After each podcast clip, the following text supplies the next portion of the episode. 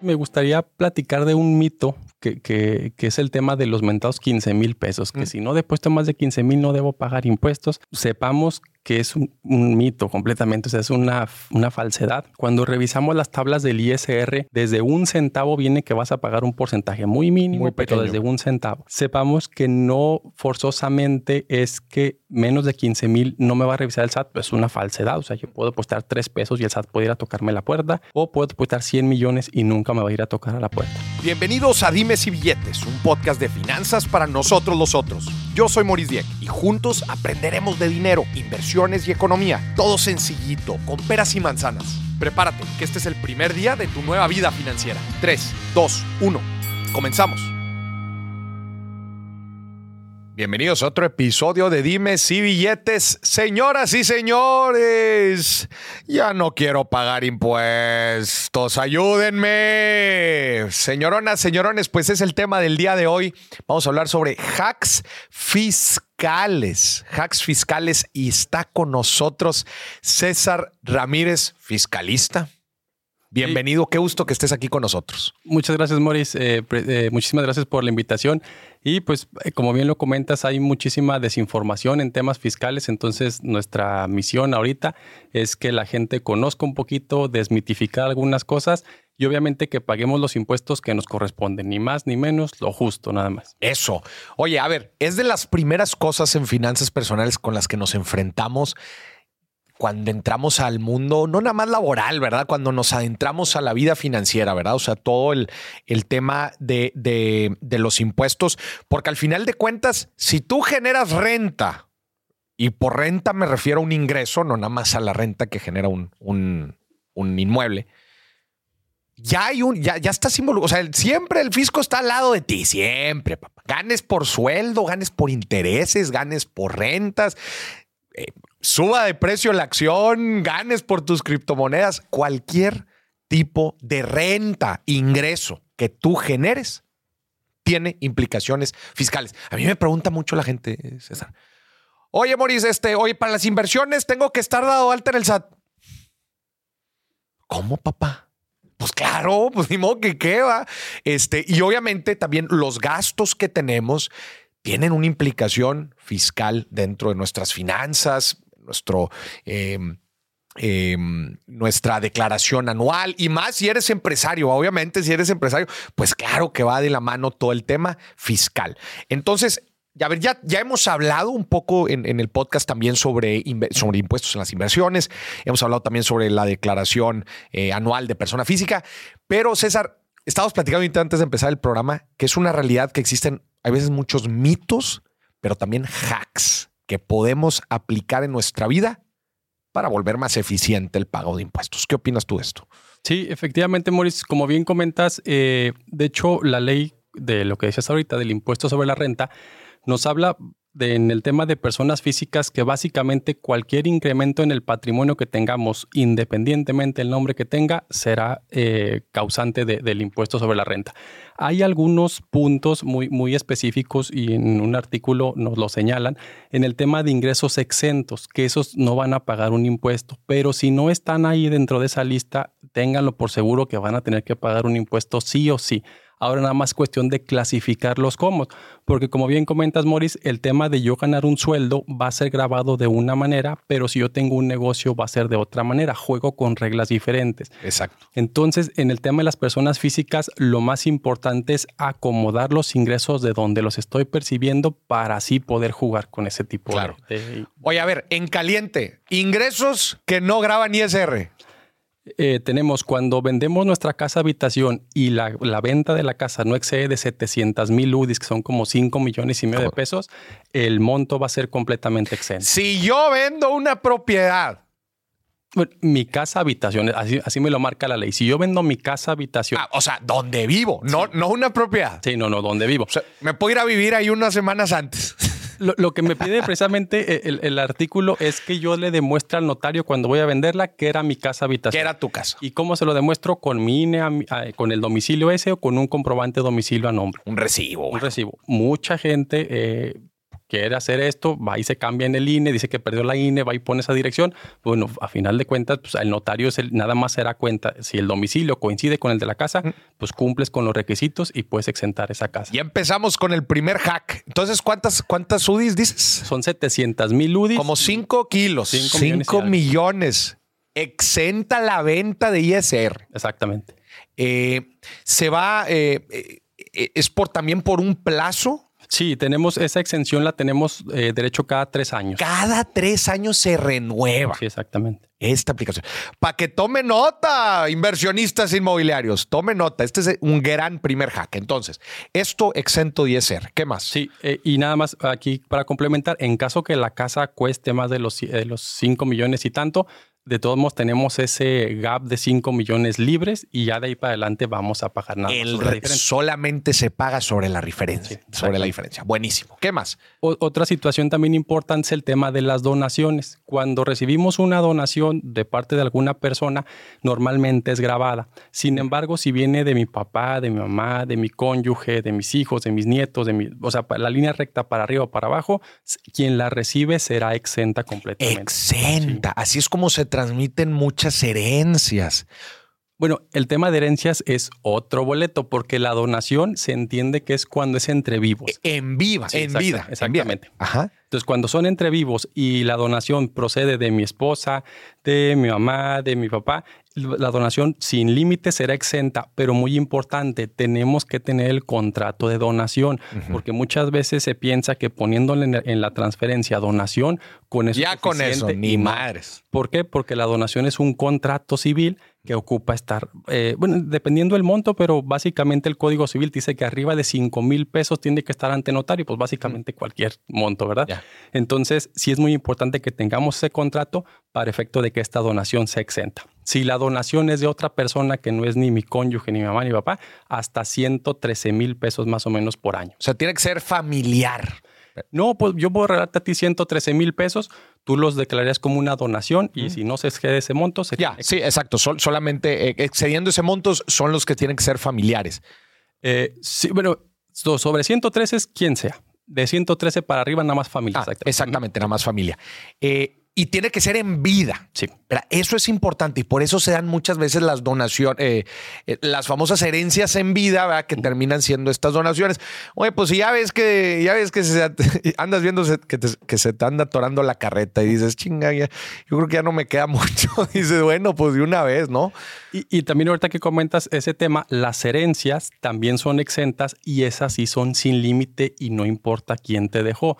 Oye, si tu amigo te quería mucho y te dejó una herencia por 30 millones de pesos, pero ya es una herencia porque ya falleció la persona. Esa es la, condición. Si la persona falleció y te dejó como heredero universal de una casa de 100 millones de pesos, aunque, no, aunque sea tu amigo, tu pariente, lo que sea, también es exenta. ¿Por qué? Pero es por causa de muerte. Es forzoso que sea por causa de muerte. Y también es exenta sin límite. Familiar, tanto familiares y cualquier otra persona. o sea, la herencia, que, esto también es un tema que se ha estado platicando mucho, inclusive en Congreso, el, el grabar las herencias. Pero hoy por hoy, ninguna herencia y donación en vida tiene está grabada por ISR. Ah, exactamente. Habría que ver porque en el tema, por ejemplo, de inmuebles, entran otro tipo de impuestos municipales. Entonces ahí habrá que ver cada municipio de los 2.500 municipios que tenemos en el país. Hay algunos municipios que también respetan exención, esta exención, pero hay otros que dicen que no. ¿Sabes que Si va a ser un cambio de una casa de tu hijo al papá, pues aquí me pagas mi ISAI, que es normalmente como se le llama. ahí sí lo debes de pagar. Igual en las, en las herencias. También, oye, viene de, viene de una herencia y ese no te va a cobrar, pero el ISAI, ese sí me lo vas a pagar. Ese sí. Muy bien. Entonces, ¿hay algún otro ingreso no grabado? Sí, hay. Bueno, es ese. Eh, el tema también, por ejemplo, de cuando se reciben el. Cuando dejas de elaborar en alguna empresa, que te pagan tu prima antigüedad, tu aguinaldo, toda esa parte. La liquidación. Exactamente, llevan ciertos montos exentos. Cuando estamos hablando del tema de primas, de indemnizaciones, son 90 UMAS, que es la unidad de medida, al año por cada año de servicios. Entonces, si, si tú estuviste laborando 20 años, son 180, no, 1800 sumas, ahí me salieron los, números, este, para efecto de las liquidaciones. También cada año, si recibes aguinaldo, si recibes PTU, también está exenta una parte. Una parte, ¿verdad? Sí. Oye, y el háblame del retiro. Sé que hay ciertos ingresos que obtienes por el retiro, en cuestión de retiro, están exentos. Sí, también, ahí también la condicionante es la edad, hasta los 65. Hasta los 65, o sea, el retiro formal. Sí, exactamente. Cuando yo cumplo 65, tengo ciertos beneficios. Eh, un, tema es las aportaciones que le estamos haciendo a la FORE, que son deducibles. Si yo me espero hasta los 65, pues ahí ya las podré sacar exentas. Si las quiero sacar antes, me las van a regrabar. ¿Cómo me las quitar? Ya, buenísimo. ¿Hay algún otro ingreso o esos son? De los que me acuerdo ahorita, sí, me acuerdo de esos son. Muy bien, se me hace bien interesante la parte de las inversiones inmobiliarias, justamente que era el, primer hack que nos platicabas ahorita. Platícanos de todas las implicaciones eh, fiscales que conllevan una transacción, eh, una transacción inmobiliaria. Perfecto. Cuando hacemos una transacción inmobiliaria, obviamente siempre habrá un vendedor y un comprador. Correcto. Y hay varios impuestos que le tocan pagar al comprador y otros al vendedor. Al vendedor normalmente le va a tocar pagar el ISR. ¿Por qué le va a tocar pagar ISR? Porque casi en todas las operaciones se entenderá que tiene una utilidad. Es decir, él compró una propiedad en el 2012 y le costó un millón de pesos. Y ahorita la va a vender en 5 millones porque ya eh, por la plusvalía. Tuvo plusvalía. Exactamente. Entonces a él le van a cobrar el impuesto de lo que le costó a él. Obviamente le permiten meterle el tema de inflación. Oye, pues yo sé que el millón de pesos que pagaste en el 2010 no es el millón ya de no pesos. vale. Te dejo que lo subas al precio y sobre ese precio, ahora sí, ¿cuánto la vas a vender? Oye, a lo mejor el millón de pesos el día de hoy vale ya un millón ochocientos, la vas a vender en cinco millones, entonces tu utilidad es de 5 millones menos un millón ochocientos. Correcto. Sobre ese monto te cobrarían el impuesto. Obviamente también hay que hacer ahí un cálculo que se sacan los años que estuvieron pasando desde que la compraste hasta que la vendiste. Es un. Ah. Salvo el hecho de que sea casa habitación, ¿no? Que estábamos platicando ahorita. Si es tu casa habitación, si no se excede el monto, es exenta y si excede, pagarás una partecita nada más. Eso le toca al vendedor. El comprador pagaría, como decíamos ahorita, el, mentado ISAI, impuesto sobre adquisición de inmuebles. Ese se le toca pagar al comprador y normalmente le toca pagar los honorarios del notario. Entonces hay que diferenciar que mínimamente están esos tres impuestos cuando hay una operación. El tema de, bueno, dos impuestos, el ISR, el ISAI y el tema de los honorarios. Entonces hay que revisar porque siempre se dice, ya pagué con el notario los impuestos. Hay que ver qué impuestos fueron los que pagaste y cuánto fue lo que Sí, porque luego la gente le paga al notario y no sabe ni qué pagó. Exactamente. Importante, el ISAI varía por, eh, por estado. Sí, de hecho es por municipio. Cada municipio de los 2015 que tenemos varía el ISAI. Va variando, entonces para que lo tomen en cuenta. Exactamente. ¿Qué otro impuesto pudiéramos tener? Pudiéramos tener un ISR con el comprador. ¿Cuándo sucede eso? Cuando tú compras un bien abajo, debajo del valor. Debajo del valor catastral. exactamente. Oye, el, avalúo me salió en un millón de pesos, yo lo voy a comprar en 800 mil pesos. Esos 200 mil pesos que está teniendo el comprador de ganancia, porque ya los ganó, mm. le van a cobrar un 20%. Se llama ISR por adquisición. Entonces, habrá que ver la operación. Cada operación es completamente diferente. Que, es como decir, oye, pues ya le estás ganando desde la compra, papá. Entonces ya es en teoría una ganancia que tú pudieras, porque tú pudieras liquidar. la teoría es que tú pudieras liquidar esa propiedad en el instante y tener esa, esa, esa ganancia, ¿no? Entonces, pues ya te lo, ya te lo consideran. Buenísimo. Importante ahorita lo que estabas hablando para el comprador. A mí siempre se me hace relevante decir a la gente cuando hace su planeación financiera para comprar una propiedad que considere los gastos de escrituración que estamos platicando ahorita, incluido el ISAI e, e incluido los, eh, los honorarios del, del, notario. del notario, porque no son montos menores.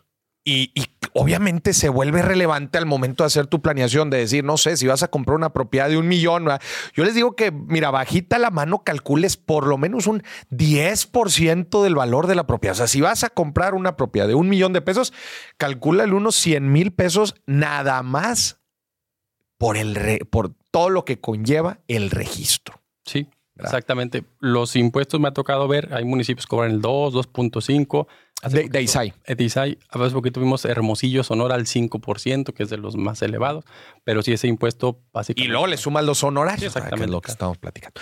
Muy bien, qué fregón. ¿Alguna, ¿Algún otro hack importante relacionado a las inversiones inmobiliarias? Sí, muy importante. Desde el 2014 que empezó ya el tema de, los, de las facturas electrónicas o CFDI, básicamente cualquier operación que hagamos, sea lo que sea que compremos o vendamos, tiene que tener forzosamente este CFDI.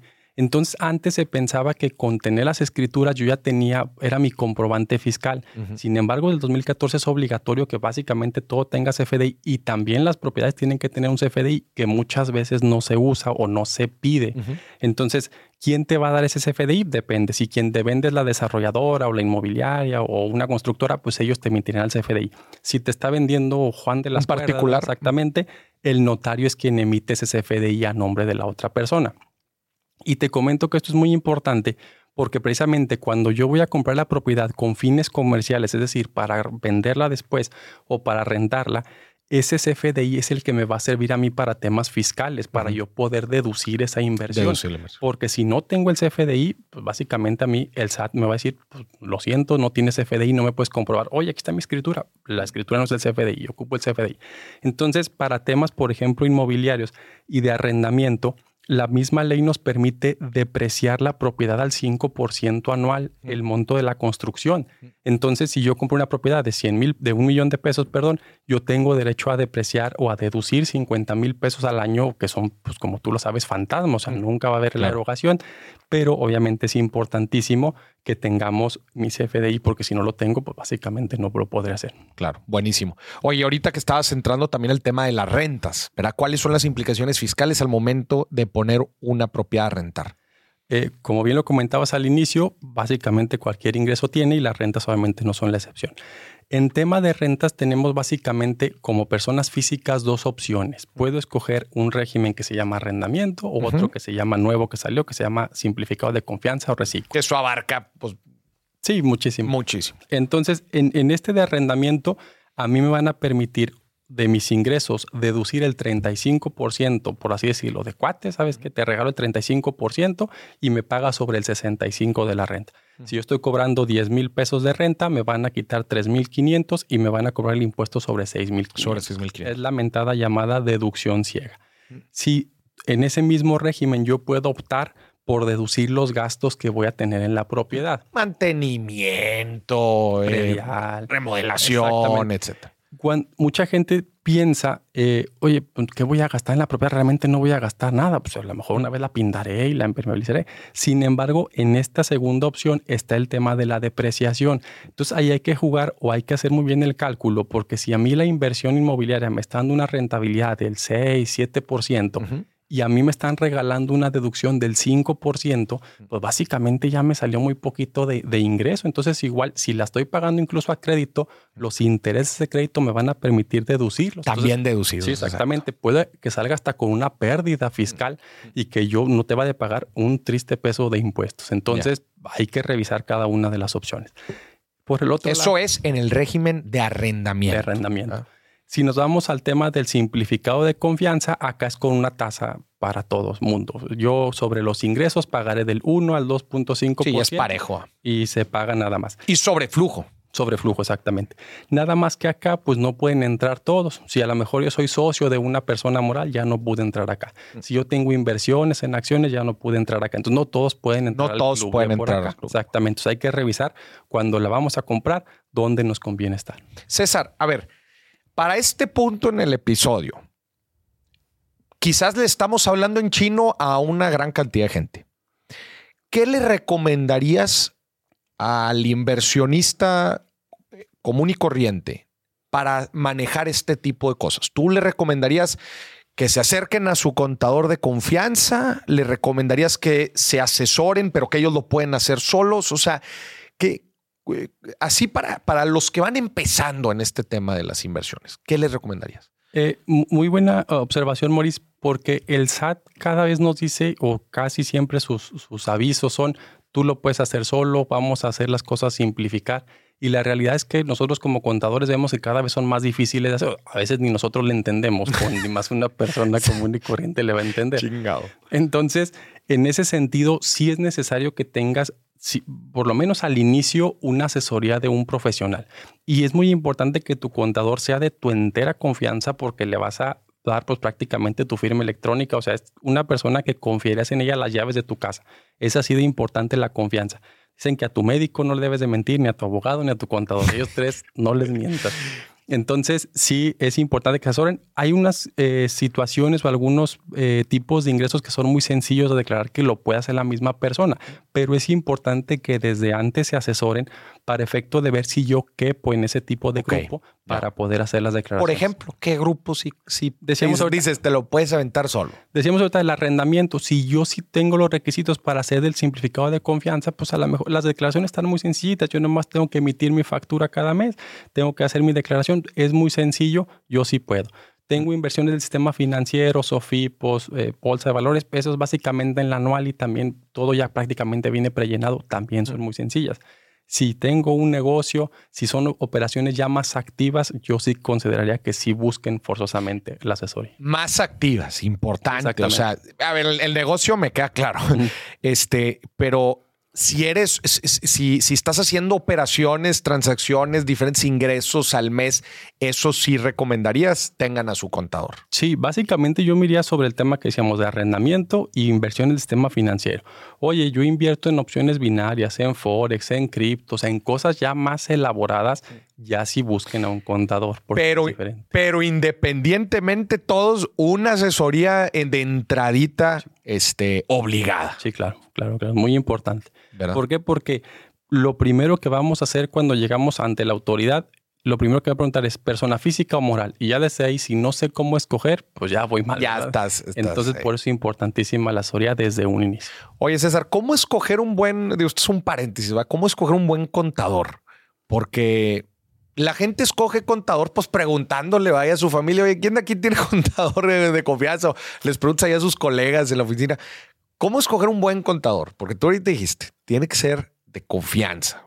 Sí, fíjate que yo pensaría que eh, a diferencia del tema de otras profesiones, el tema, por ejemplo, de los médicos, y yo me asemejo mucho con el tema de los médicos, tú normalmente vas con el que te recomendaron, no con el que viste en la publicidad o con el, incluso ni con el más barato. Habrá veces que vas con el más barato, pero por temas pues, económicos, no realmente. Pero si te fueras a operar el corazón y vas con uno y te, te cobro 3 mil pesos y otro te cobra 100 mil, yo creo que te irás con el de 100 mil aunque te endrogues sí, claro. por la confianza. Claro. Entonces, yo creo que el tema es igual con los contadores. Si es algún eh, contador que ha estado con algún familiar, algún amigo, alguien que lo conozcas, sí que sea eh, pues digo, es muy difícil que sepa de, confianza, pero si alguien lo utilizó, que él has visto que, que funciona a él, yo pensaría que sea sobre eso. Oye, César, a ver, hablemos ahora de la eficiencia fiscal. Porque todos sabemos que dentro de la gama de, la contabilidad, pues está el, está el, el, el by the book, ¿verdad? El, el seguir 100% al pie de la letra lo que marca la ley, etcétera. Y está también otra forma de, este, oye, diferentes deducciones, o sea, encontrar la forma de eficientizar el pago de impuestos. Platícame un poco de esto. Sí. Mira, Mauricio, el tema de planeación fiscal se ha eh, a veces hasta satanizado el nombre porque se... Planeación fiscal. Exactamente, porque se malutilizó por las empresas estas llamadas factureras. Ok. Recordemos que los factureros en México eso es un delito, o sea, eso no es una planeación, no es una estrategia, eso es un delito y está tipificado como tal. Entonces, mucha gente cuando le platicas de un tema de planeación fiscal, lo asume que es un tema de venta. Dice, ah, ya me vas a empezar a vender. Exactamente. ¿A tú cómo vendes la factura? Espérame, que son o, también estrategias fiscales. Oye, estrategias, y, o sea, es que lo, mencionan tanto como planeación fiscal o como estrategias fiscales. Que, que digo, son palabras muy generales, ¿verdad? Te pueden significar, güey, N cantidad de cosas. Exactamente, porque yo también ahí lo asemejo un poquito con el tema del nutriólogo. Oiga, quiero bajar de peso. Hay dos maneras. O te dan las pastillas que te van a bajar en dos días, pero que sabes que va a haber un rebote o va a ir una cosa peor. O el plan alimenticio que vas a llevar una dieta. Entonces, lo mismo con el tema fiscal. La gente a veces que te busca las píldoras mágicas. Oiga, quiero ya no pagar impuestos. Pues no se puede. O sea, mm. No hay manera. Y por eso tuvieron tanto éxito estas empresas factureras, porque eso hacían, era una píldora mágica, pero que al final de cuentas te pueden traer problemas hasta incluso penales. Entonces la otra es pues llevar las cosas como son. Existen muchísimos beneficios en las leyes que hay que saber interpretarlos y hay que saber utilizarlos. Pero ahorita que platicamos de los ingresos exentos, pues hay muchos beneficios en las leyes que podemos usar pero que es importante que otra vez estén asesorados y que no quieran eh, soluciones mágicas. Eso es lo muy importante. Importante, eso es lo que acabas de mencionar, es encontrar en las leyes los diferentes oasis o beneficios que puedes aplicar a lo que tú haces. Porque bien podrías no hacerlo. O sea, es a lo que voy. O sea, pues un, un, ciertos contadores te pueden decir, no, pues mira, aquí está el cálculo y listo. Esto es lo que te toca pagar oye, espérate, pero a ver, y, este tipo de ingresos, y mira, tengo estos gastos, y eso es, eh, e, eso es, es, lo que termina siendo la eficiencia fiscal, ¿cierto? Sí, exactamente, porque como platicábamos al inicio en el tema de la ley del ISR, como personas físicas, la ley nos permite tener hasta nueve tipos de ingresos diferentes. Y yo siempre les platico a la gente que es como nueve cajones diferentes. Muchas veces no nos permiten usar gastos de un cajón con gastos de otro cajón los tienen que, eh, los, o sea, si yo estoy usando este cajón, deberé de gastarme en este cajón. Oye, pero yo saqué una utilidad en este otro cajón, no lo puedes mandar para allá. Claro. Y en el tema de una persona moral no es así. Ahí tenemos un cajonzote donde todo entra y todo sale. Entonces hay veces que las personas le tienen miedo al ser una persona moral o piensan que una persona moral es una empresa gigante, una empresa como Cemex. No, o sea, realmente cualquier persona puede crear una persona moral y obtener estos beneficios no siempre son beneficios, habrá que revisar cada persona, incluso hay planeaciones que se hacen donde ocupas tener dos o tres personas morales y dos o tres personas físicas, dependiendo qué tipo de actividades tienes, mm. para efecto de aprovechar los beneficios de todas. Yo siempre les digo, ¿cuál es mejor, física o moral? Pues yo te preguntaría qué es mejor, un desarmador o un martillo. Pues depende para qué la quieres. Depende para qué la quieres. Entonces hay veces que ocupas las dos, o a lo mejor tengo un desarmador y un martillo, porque si llega un clavo, pues tengo el martillo y si el otro un desarmador. Por eso es tan importante saber o, conocer el abanico de opciones que tenemos y que sepamos que no hay que escoger una, o no, no siempre debemos escoger una, vamos a escoger uno, dos, tres, cuatro, cinco. Ya, buenísimo. Oye, ¿qué, otras cosas son de lo, de lo que más te, te preguntan en, en, redes, en tema fiscal? A mí, por ejemplo, digo, y lo pongo sobre la mesa, de lo que más me preguntan es en las inversiones alternativas. Y ahí yo metería todo el tema de crowdfunding, inversiones fintech, eh, e inclusive metería ahí el tema de las criptomonedas. Aquí, ¿A ti qué otras cosas te, interesantes a ti te preguntan? Sí, fíjate que a raíz de la pandemia obviamente se abrieron muchísimas nuevas inversiones y eh, lamentablemente en México, a diferencia de otros países, íbamos en pañales con la legislación específica. Ahorita comentas el tema de criptomonedas. En México lo único que tenemos de criptomonedas es la definición que nos dijo Nada más, es un activo virtual. Y ya, todo lo que nos Háganse garras. Háganse bola. Y, creo yo que a lo mejor vino hasta un, un poquito, en lugar de abonar, no a beneficiar tanto, porque al decirnos que es un activo virtual, hay algunos estudiosos del derecho que han llegado a, sacar ya la naturaleza de, del, de, la cripto y decir que es un bien, y es un bien igual que una silla o que una mesa. Entonces, al hacer esa, esa clasificación de la cripto igual que, un, que una mesa, pues entonces meten a los que invierten en cripto junto con los que venden muebles y debemos de tener la, la misma regulación los de los muebles y los de cripto cuando son cosas completamente diferentes. Porque al del mueble, pues él cuando va y compra el mueble con su proveedor le da una factura. Pero el de cripto cuando va y compra en Bitso, que criptomonedas, no le van a dar facturas. Incluso le darán de las comisiones, mm. pero no de las que, porque no sabe ni quién se la vendió. Claro. Entonces, en México, en esa regulación, sí estamos muy retrasados, porque, por ejemplo, en el tema de, acciones, pues también sabemos que en la bolsa de valores no te van a dar una factura, pero está regulado ese tema. El tema de cripto no está regulado, entonces, pues debemos de jugar con lo que hay, ¿verdad? Yo les he dicho en algunos cursos que es como estar jugando hockey con las reglas del fútbol. O en el hockey a lo mejor sí puedo golpear a un jugador y es legal, en el fútbol nunca. Entonces yo llego y golpeo a un jugador y me expulsan porque estoy jugando con otras reglas. Entonces puede pasar esto con las criptomonedas. Hay que tener mucho cuidado con ese tipo de activos. O sea, no, no que no inviertan, simplemente que su contador sepa cómo manejar ese tipo de... de... ¿Cómo las manejas tú? Nosotros hemos visto varios criterios donde al ser bienes, como te comentaba, pues básicamente los asimilamos a, un bien, a una compra de un bien, nada más que ahí tenemos que utilizar el tema de otro tipo de negocio para que yo pueda usar las ganancias de uno invirtiéndolo en el otro. Más o menos me explico. Si yo tengo un negocio de cripto y el negocio de los muebles que te decía, las ganancias que yo tenga de cripto básicamente me van a cobrar el impuesto sobre el ingreso total, no sobre la ganancia, eso es lo malo. Entonces, si yo tengo, si yo vendí, o más bien, si yo vendí criptomonedas por 100 pesos y yo las había comprado en 80, a mí no me van a cobrar sobre 20, me van a cobrar sobre 100. Entonces, eso sí yo tengo que de alguna manera tratar de bajarlos para no pagar tanto impuesto. y yo puedo a través de otro negocio bajar ese ingreso. Entonces es como lo hemos estado haciendo. Ok. Oye, y para otro tipo de inversiones, fintech, crowdfundings, este, ¿cómo las manejan ustedes? Ahí habría que ver exactamente de qué tipo es, porque también hay muchísimas crowdfunding, muchísimas fintechs, entonces cada una tiene eh, cuestiones diferentes. Y cada una también lo manejan internamente diferente. Algunos estás en la retención, otros dicen, no, hazte garras tú, ¿no? Sí, exactamente. Nos ha tocado asesorar a una nueva fintech que está por salir y precisamente traen este problema de que si los intereses que le vamos a pagar a las personas lleva una retención del 20, del punto 15 como institución financiera, del 35, entonces ni ellos saben y han hecho ya una, según me, platicaron, hicieron unas, una consulta al SAT de parte del gremio ya de fintech, a ver, pues dime preguntándole, dime por dónde me voy. Exactamente.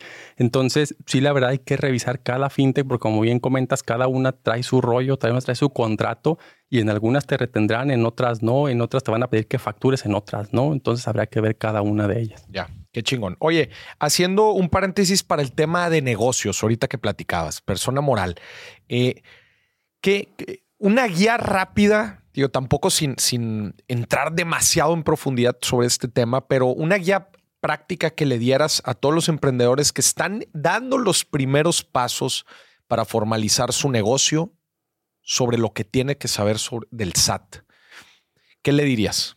Yo me imagino que llegan emprendedores, emprendedores contigo y te dicen, a ver, no sé ni dónde estoy parado, necesito que me des el, el impuestos 101. Sí, es muy importante aquí, primero que nada, como decíamos hace un ratito, conocer el SAT cómo, cómo trabaja o cómo clasifica a los contribuyentes. Sabemos que tenemos que pagar impuestos sí o sí. Y la primera clasificación es, oye, ¿eres persona física o eres persona moral? Y yo puedo decidir conforme yo a mí me convenga.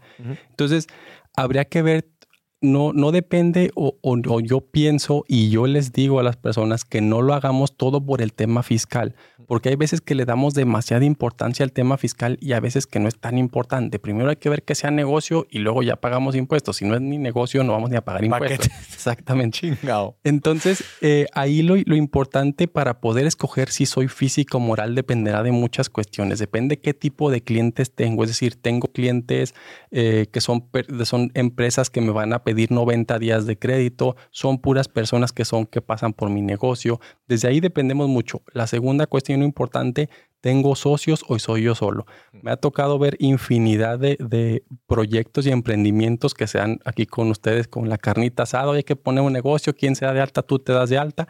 Se da de alta una persona son tres socios, nada más es uno el responsable. Uno es el que está facturando. Y el responsable hay veces que o les va muy bien y ese responsable luego desconoce a los otros y yo ni te conozco. o les va muy mal y los otros dos se van y dejan a este con las deudas. Nos ha tocado ver incluso que a una vez una persona estas traía un tema de pensión alimenticia, le embargaron las cuentas del negocio porque era problema de... Entonces, nosotros casi siempre cuando son un tema de socios, a menos de que sea tu mamá, tu papá, tu cónyuge, alguien muy, muy cercano, pues a lo mejor que sea alta uno. Pero si van a ser socios, que a lo mejor es tu amigo, tu compadre o lo que sea, sí de preferencia que sea una sociedad, porque ahí están las reglas claras. Y si a lo mejor salen de pleito, pues te vas, me vendes tus acciones y adiós, ¿verdad? Entonces, desde ahí hay que revisar básicamente el tema de clientes, más o menos cuánto esperamos facturar en el año. Sabemos que son proyecciones, pero sabemos un más o menos y el tema de socios. Esos tres partes yo diría que son las más importantes para escoger si soy persona física o persona moral. Yo desde ahí me iría en una base. Como para, para que eh, para como los primeros pasos más o menos puedan irse, irse direccionando. Platícame de otros hacks que, te ha tocado ver con, con clientes. Más, más, que, más que un hack, Mori, me gustaría platicar de un mito que, que, que es el tema de los mentados 15 mil pesos, que mm. si no depuesto más de 15 mil no debo pagar impuestos. Esto sepamos que es un, mito completamente, o sea, es una, una falsedad. Cuando revisamos las tablas del ISR, desde un centavo viene que vas a pagar un porcentaje muy mínimo, pero desde un centavo. Entonces, este, este tema de los 15 mil pesos es básicamente una obligación que le pusieron a los bancos de informar quién está depositando en efectivo más de 15 mil Más de pesos. 15 mil pesos. ¿Por qué? Porque la autoridad puede hacer un cruce de base de datos donde, oye, Juanito está depositando más de 15 mil, yo voy y reviso a Juanito en el RFC y no está ni dado de alta, pues me va a prender un foco, ¿verdad? Juanito, ¿qué está haciendo? Ya. Entonces, pero si Juanito deposita un millón de pesos y yo veo que me está declarando un millón de pesos de ingresos, pues yo no tendré ningún tema. Entonces, sepamos que no forzosamente es que menos de 15 mil no me va a revisar el SAT, pues es una falsedad. O sea, yo puedo depositar tres pesos y el SAT puede ir a tocarme la puerta, o puedo depositar 100 millones y nunca me va a ir a tocar a la puerta. Realmente las revisiones del SAT no son aleatorias, no es como que se levanten un día y ya te tocó. A no ti te toca. es realmente ya eh, cuestiones de planeación que tienen ellos donde empiezan a ver ciertas anomalías. Eh, Reciben información de notarios, de las facturas, de, muchísima, de muchísimos este, informantes, por así llamarlo. Entonces ellos en sus cruces de base de datos, cuando algo les huele mal, pues ya ahora sí se van a ir a revisar a esa persona. Ellos normalmente van sobre seguro. Salió un reporte que más o menos de cada peso que le invierten recuperan, si no mal recuerdo, 150 pesos. El, el SAT, El en, SAT, en en- sus campañas, en, sus campañas de fiscalización. Exactamente. Entonces, pues quiere decir que ellos van sobre seguro, no van a ir a buscar a alguien que no tenga para pagarles. Por esa razón, sí no nos hagamos esa tonta idea de que hay que depositar 14 mil nada más, que esa es mi, mi estrategia. Sino lo, cru- lo cruzan con otra información tuya que para, para hacer ahí el match. ¿Qué otros mitos así son de los que normalmente te llegan? Ese es uno de los principales. El segundo también te decía, el tema de las personas morales, que es muy caro o que es muy difícil tener una persona moral. Y no, cualquier persona puede tenerla, realmente no es tan complicado. A lo mejor sí tendrás que pagar el tema del notario, pero realmente no es tan caro tenerla. Y muchas veces te sirve hasta de manera comercial, porque cuando vas a ofrecer tus productos no es lo mismo que te facture Juanito Pérez a que te facture la comercial. Exactamente, ya como te da presencia ese, ese tema. Entonces hay que revisar como te digo, hay que ver cuál es el más conveniente, pero no tanto eh, el tema fiscal, o sea, el tema legal, el tema de socio, el tema patrimonial. Claro, que para, para poder tomar una, una decisión. Oye, eh, y dentro, dentro de estos eh, mitos que me imagino que se acerca la gente, digo, ya, ya platicas ahorita de los costos, pero para, y yo sé que también varía muchísimo. O sea, la pregunta que te voy a hacer es muy complicada, pero me gustaría que la gente se diera una idea. ¿Cuánto puede costar un contador? Persona física y persona moral. Digo otra vez, ya sé que cambia mucho y probablemente estés dando ahí algunos secretos tuyos, pero en general, y también acuérdate que aquí escucha gente de todo, toda Latinoamérica. Entonces, Sí.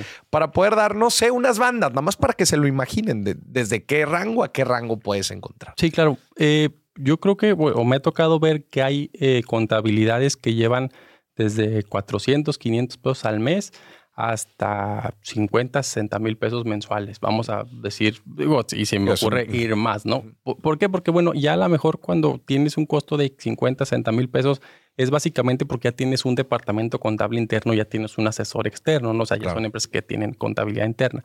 Entonces, digo, ese es un gap muy alto, ¿verdad? Pero yo creo, yo, yo pensaría que andan entre 500 a 3 mil, 4 mil, 5 mil pesos. Yo pensaría que más o menos sería un rango promedio.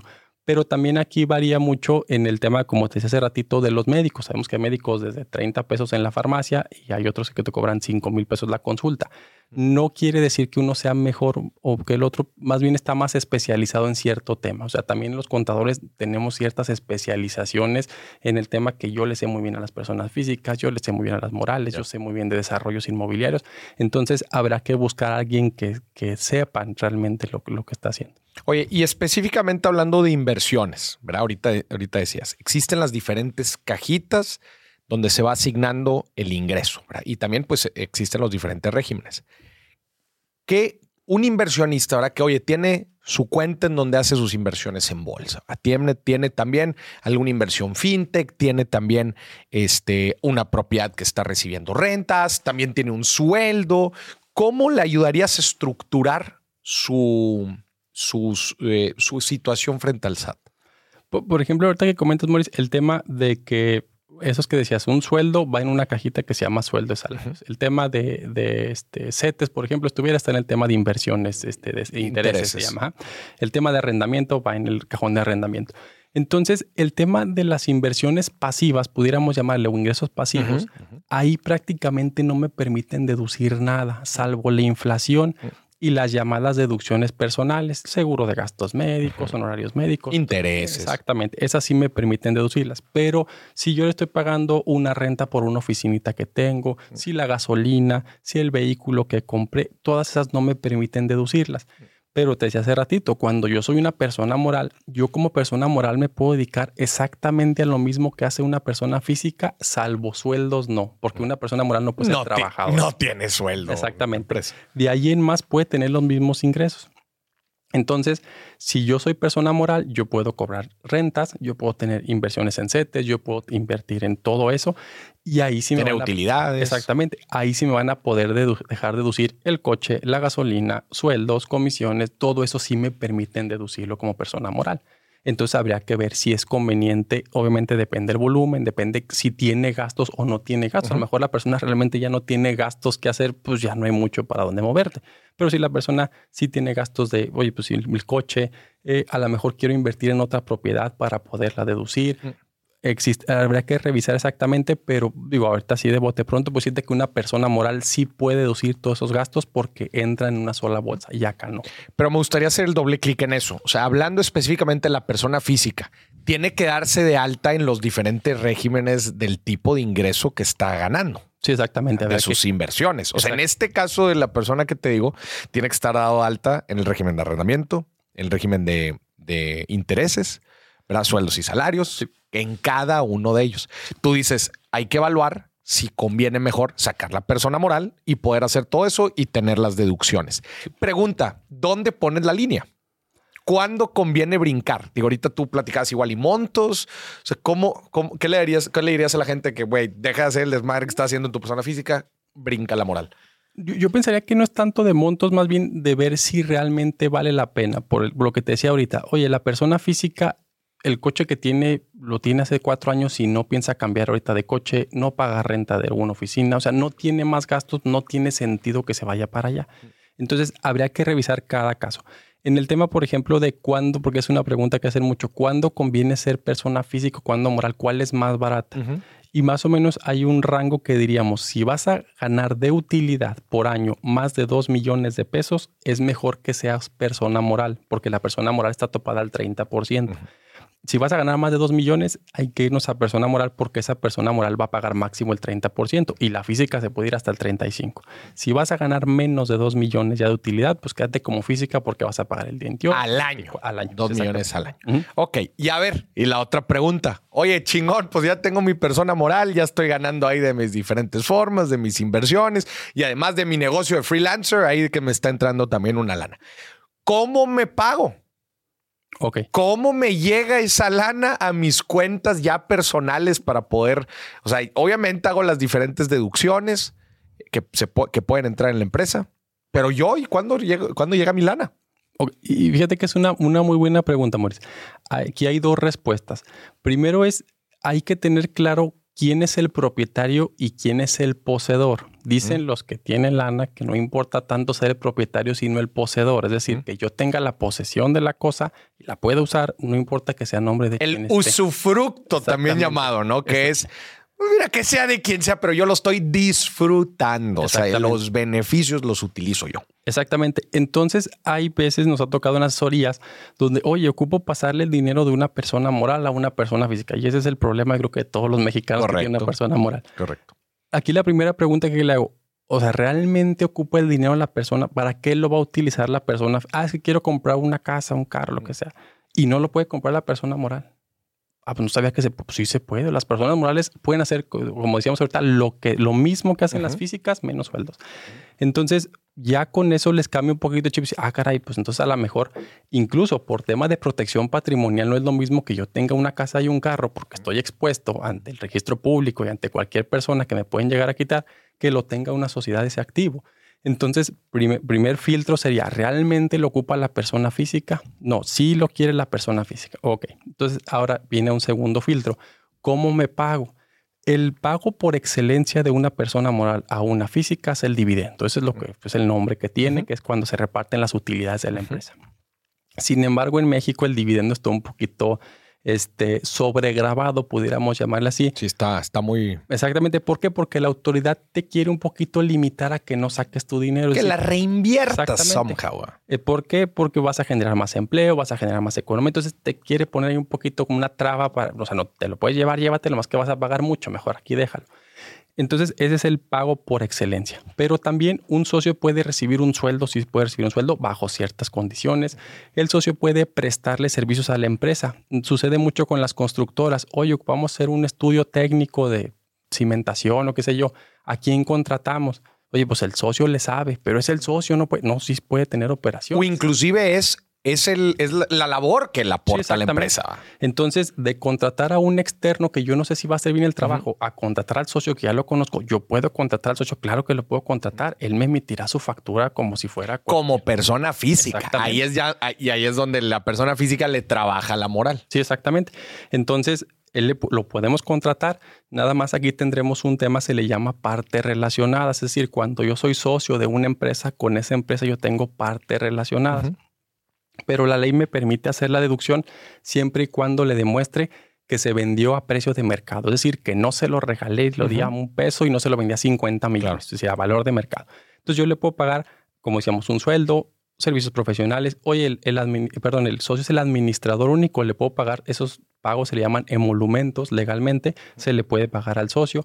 Oye, el socio es el dueño del local o la bodega donde estamos, le puedo pagar una renta a él Oye, el socio es el vendedor número uno de la empresa, le puedo pagar comisiones también. O sea, realmente puedo pagarle cualquier cosa al socio. Obviamente hay condiciones, pero sí hay manera de pagarle al socio. O sea, se está muy estigmatizado. Oye, no le puedes mandar. No, sí se puede mandar. Nomás hay que ver cómo se va a hacer. Y ya el socio hará su respectiva declaración anual con esos ingresos y ya verá sus propias estrategias. Sí, exactamente. Sí, sí, porque cada vez que le mandamos dinero de una persona moral a una física, obviamente pues la utilidad de la moral se reduce. Correcto. Y pues ahí también se lleva de colita que se reduce la PTU, o sea, hay varias cosas que se van reduciendo con ese tipo de movimientos. Oye, ¿qué bienes recomiendas que compre la moral y, que, y no la persona física? Eh, aquí el tema es importante que si va a ser un bien productivo, es decir, para rentar, para venderlo más adelante, sería bueno una moral. Si el tema ya es una casa, o sea, es tu casa, pues, de donde vas a vivir, pues ahí sí que fuera de la persona física.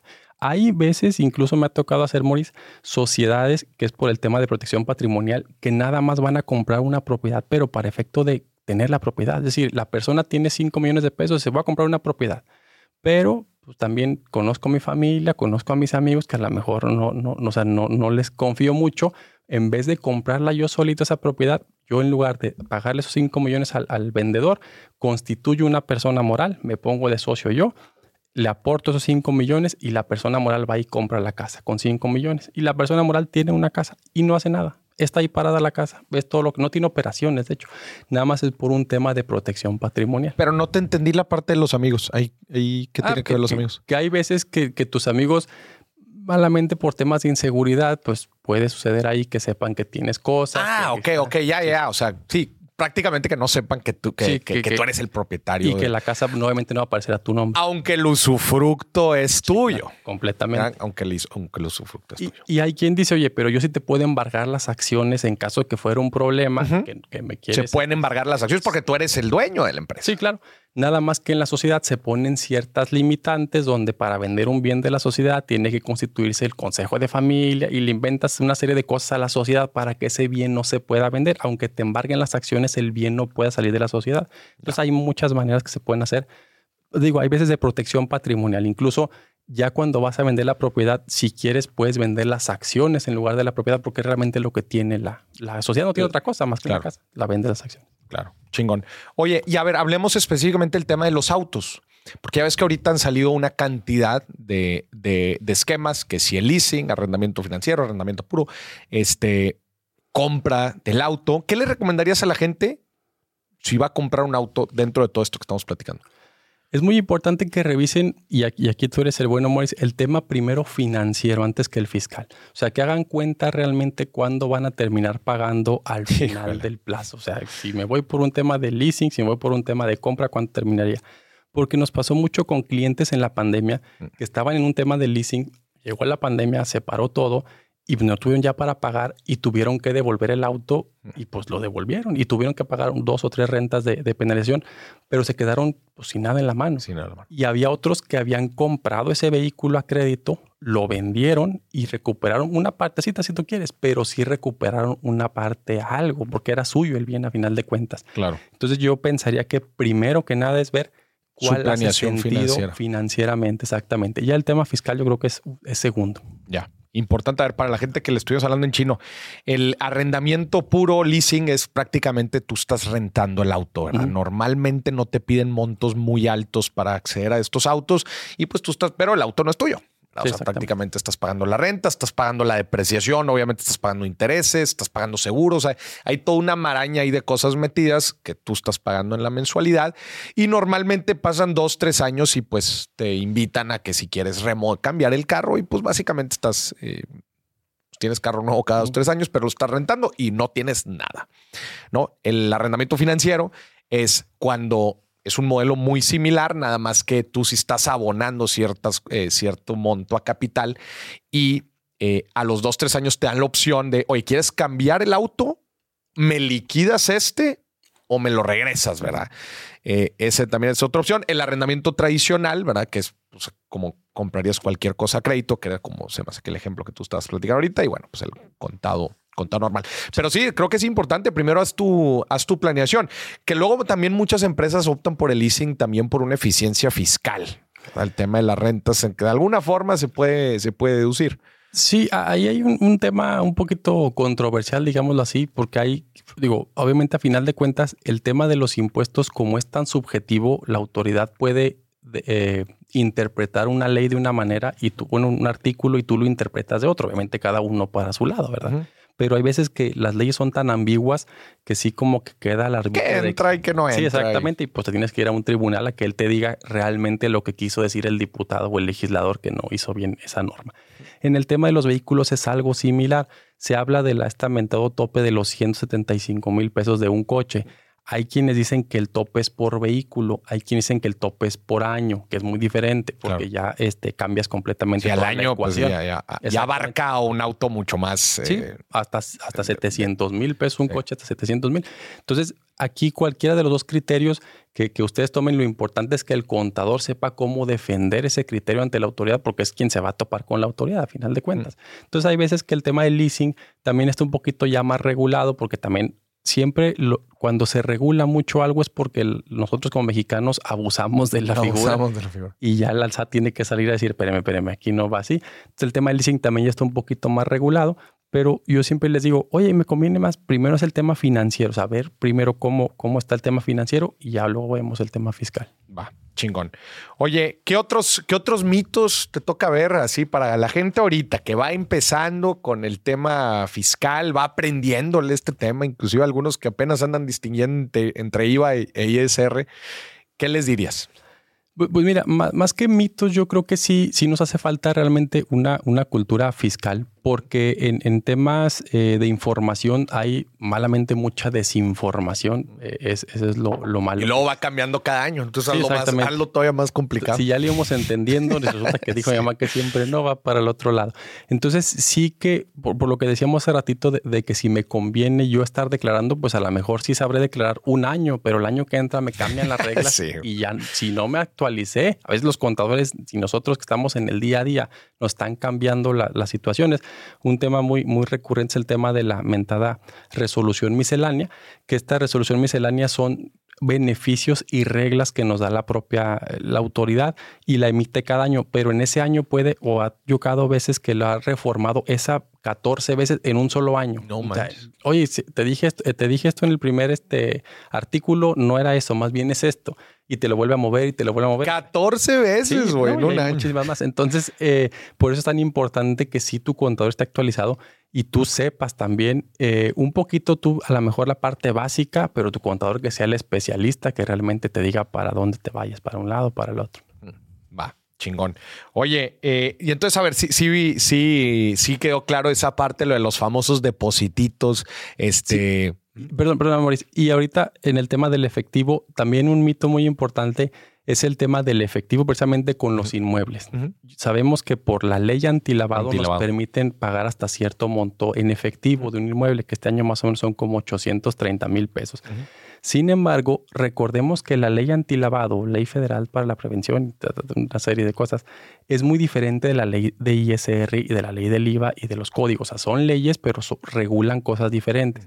Entonces, muchas personas piensan que por cumplir con la ley antilavado y no haberme pasado de los 830 mil en efectivo, ya no voy a tener problemas y no siempre es así. ¿Por qué? Porque puedo caer en una llamada discrepancia fiscal.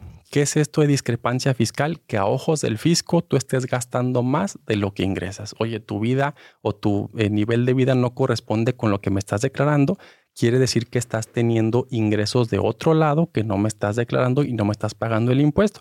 Y puede suceder esto con una operación inmobiliaria. Te pongo un ejemplo. Juan Pérez gana 500 mil pesos por ser asalariado. Su nómina la recibe en su banco y con, su cuenta bancaria está hace sus gastos del súper, su gasto de la renta todo eso. Y luego le sale una oportunidad y compra un inmueble en efectivo por 800 mil pesos en efectivo. El notario va a informarle al SAT, oye, vino Juan y compró un inmueble de 800 mil en efectivo. Llega esa información con el SAT y dice el SAT, oye, ganaste 500, aquí tengo tus recibos de nómina.